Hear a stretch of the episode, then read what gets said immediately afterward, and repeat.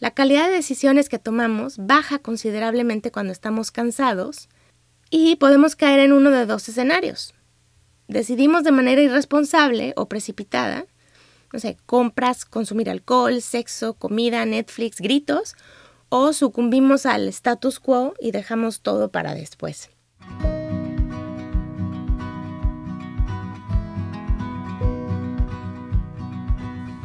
Hola, bienvenidos al podcast Bienestar Conciencia. Soy Nicole Fuentes. ¿Cómo vas con tus propósitos de año nuevo? Estamos en la segunda semana de enero. Quizá aún estás motivado y cumpliendo con tus objetivos a cabalidad, pero no te confíes. Si notas que la determinación y la energía con la que arrancaste el año para cumplir con tus propósitos de año nuevo van en picada, no estás solo. Por ahí de la tercera y la cuarta semana, es común ver montones de buenas intenciones salir volando por la ventana. Este fenómeno es tan común que al tercer lunes de enero le han bautizado el día más deprimente del año. Para estas alturas ya tuvimos uno que otro contratiempo, tenemos que pagar las cuentas de lo que gastamos en la época navideña, el sol está atrapado detrás de nubes grises y los cientos de actividades que saturan nuestros días despegaron otra vez. Y bueno, ya damos por descontados todos los inconvenientes que vienen de la mano con el COVID ahora en su nueva presentación Omicron. Ese tercer lunes lo tenemos ya a cinco días, así que me adelanto con la esperanza de que no sea sombrío para nosotros. Si acaso estás pensando en darte por vencido ante tus propósitos, vale la pena que consideres algunos aspectos relacionados con la construcción, eliminación o modificación de hábitos y si por alguna razón ya te habías rendido, quizá te animes a intentar de nuevo.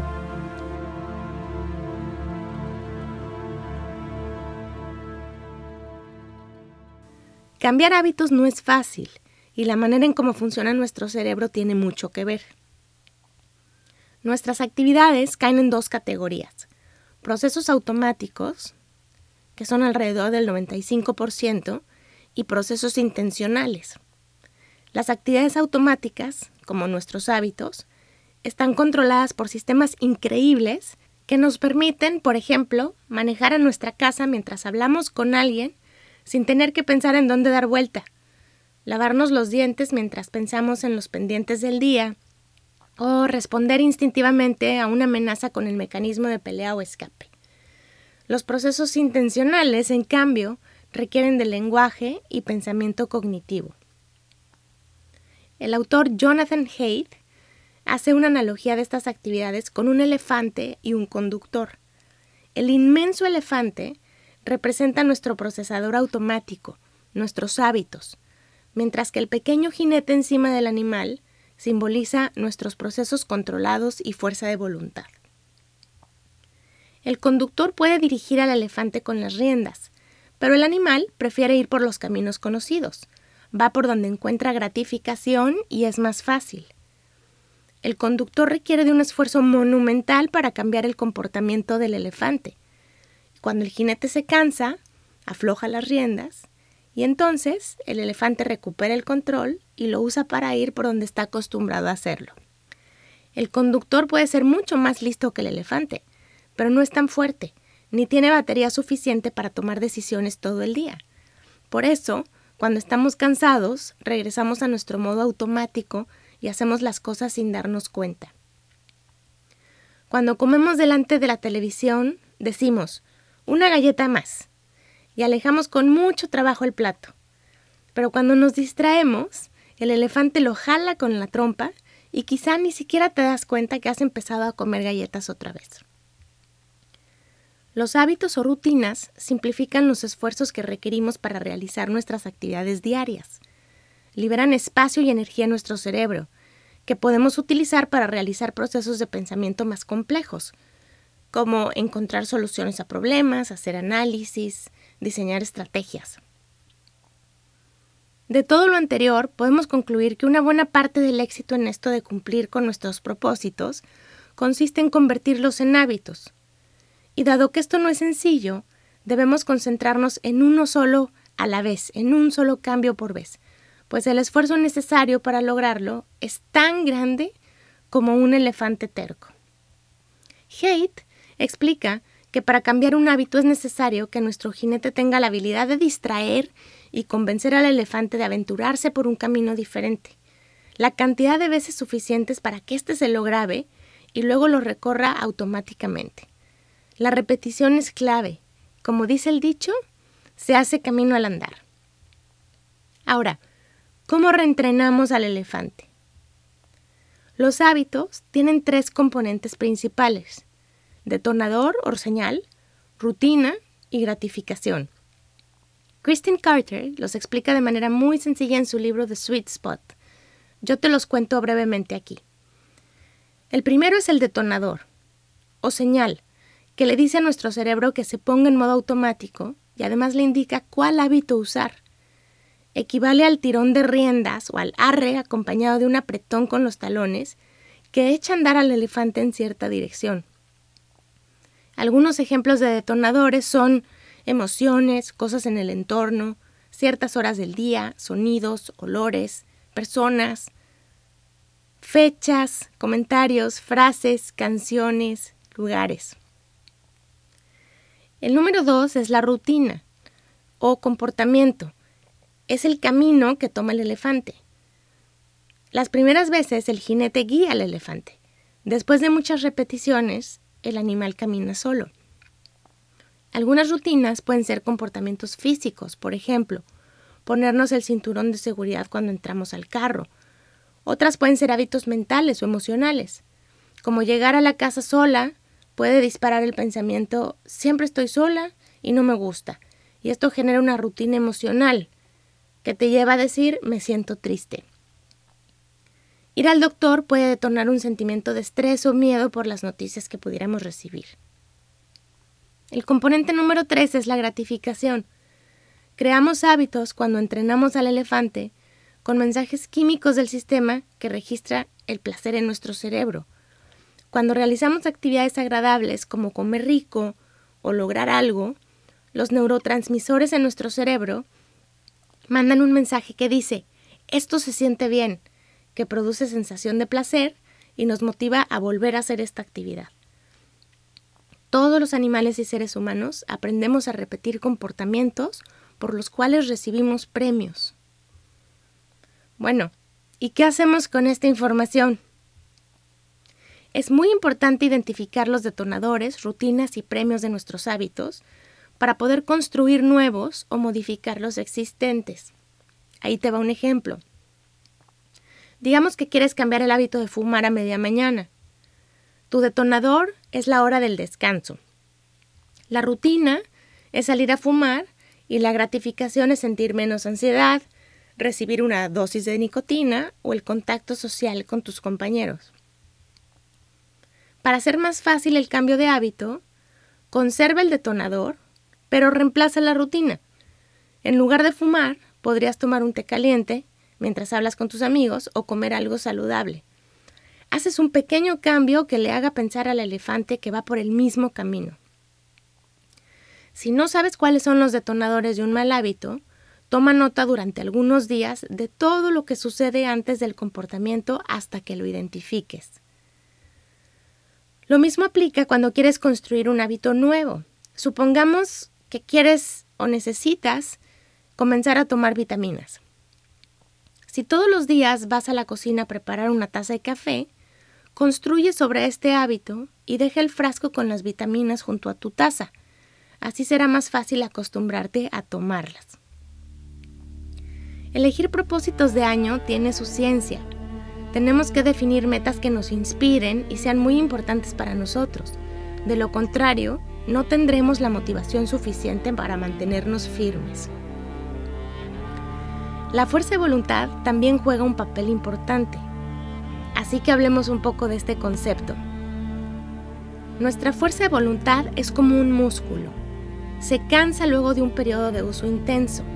Necesita descanso para recuperarse, mantenimiento para conservarse y con ejercicios de repetición en el tiempo crece y se fortalece. ¿Te ha pasado que se te hace tarde en la mañana para ir al gimnasio? ¿Te propones ir en la tarde saliendo de la oficina y cuando llega el momento estás tan cansado que dices, mejor mañana? ¿O te ha pasado que le dices 70 veces no a una de tus hijas que insiste en tener un caballo en el jardín de la casa? Y luego llega la otra para preguntarte si puedes cenar helado de chocolate y le dices sí. O llegas a tu casa más temprano, tienes tiempo para leer o completar un pendiente, pero prendes la televisión y te avientas cuatro capítulos de la serie en turno. Nuestra fuerza de voluntad se debilita a medida que avanza el día porque nos cansamos. El esfuerzo que hacemos para mantener el control en diferentes frentes es desgastante. Nuestra capacidad de autocontrol se consume de la misma manera que el combustible de un avión durante el vuelo. Los brazos del jinete se cansan luego de un tiempo de sostener las riendas para redirigir al elefante. ¿Qué agota nuestra fuerza de voluntad? Tratar de complacer a todos a nuestro alrededor, controlarnos para no mandar a volar a un jefe que no respetamos, hacer muchas cosas al mismo tiempo, convencer a otras personas para que hagan lo que queremos, no opinar, esconder nuestras emociones, tratar de pertenecer y agradar, tomar decisiones de todo tipo durante el día, dormir pocas horas, pasar largos ratos sin comer o tomar agua. Te comparto un dato que me parece interesante. Si te invitan a un bautizo a media mañana, por ejemplo, y logras mantenerte lejos de los tamales, del pastel y del chocolate caliente durante la celebración, tus probabilidades de sucumbir a tentaciones más adelante en el día son mayores. ¿Por qué? Porque utilizaste una dosis grande y concentrada de tu fuerza de voluntad disponible y llegas a la tarde con el tanque casi vacío. A mí te cuento que me resulta súper complicado evitar comer gluten, lácteos y dulces y cosas que no debo durante diciembre, pues están por todos lados en las celebraciones, en las reuniones, en las posadas, y constantemente estoy sujeta a tentaciones que me implican usar mi fuerza de voluntad. Eventualmente se me termina y empiezo a comer lo que no debo. Y entonces regresar al tipo de alimentación apropiado para mí es siempre una meta que necesito retomar en enero. La calidad de decisiones que tomamos baja considerablemente cuando estamos cansados y podemos caer en uno de dos escenarios. Decidimos de manera irresponsable o precipitada, no sé, compras, consumir alcohol, sexo, comida, Netflix, gritos, o sucumbimos al status quo y dejamos todo para después. ¿Cómo podemos cuidar nuestra fuerza de voluntad? Ahí te van algunas ideas. Con atención plena. Es importante identificar los momentos en el día en que nos sentimos más cansados, así como las actividades que más nos desgastan. Si sabes que las primeras horas de la mañana no son lo tuyo, entonces no decidas levantarte a hacer ejercicio muy temprano. Los básicos tienen que estar en orden. Para conservar nuestra fuerza de voluntad, es fundamental comer sano, estar activos y dormir suficiente. Cuando estamos deshidratados, nuestra capacidad de enfoque disminuye. Cuando pasamos largos ratos sin comer, baja el nivel de glucosa y esto hace que nuestro cuerpo pida carbohidratos de rápida absorción, como galletas, dulces, donas.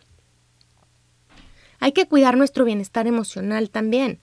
Es muy difícil comprometernos con algo y mantener la motivación cuando nos sentimos tristes, asustados, ansiosos, preocupados. Nuestra fuerza de voluntad crece cuando nuestro bienestar emocional es positivo. También ayuda a simplificar. Tomar decisiones agota. Hace un tiempo leí que el expresidente de Estados Unidos, Barack Obama, se vestía únicamente con trajes de color azul o gris y dejaba que otros se encargaran de los detalles mundanos de su vida, por ejemplo, cuáles calcetines ponerse y qué comer. Con esto, liberaba espacio para tomar las decisiones importantes. Hay quienes deciden vestirse usando las mismas combinaciones, jeans y camiseta blanca los martes. Otras personas empacan la misma ropa cuando hacen un viaje de trabajo. Con lo anterior, se me ocurre que si queremos trabajar en un cambio de conducta que requerirá de mucha energía, una manera de simplificarnos durante el proceso podría ser usando un uniforme, dos o tres combinaciones de ropa nada más, o decidiendo por adelantado qué vamos a comer toda la semana.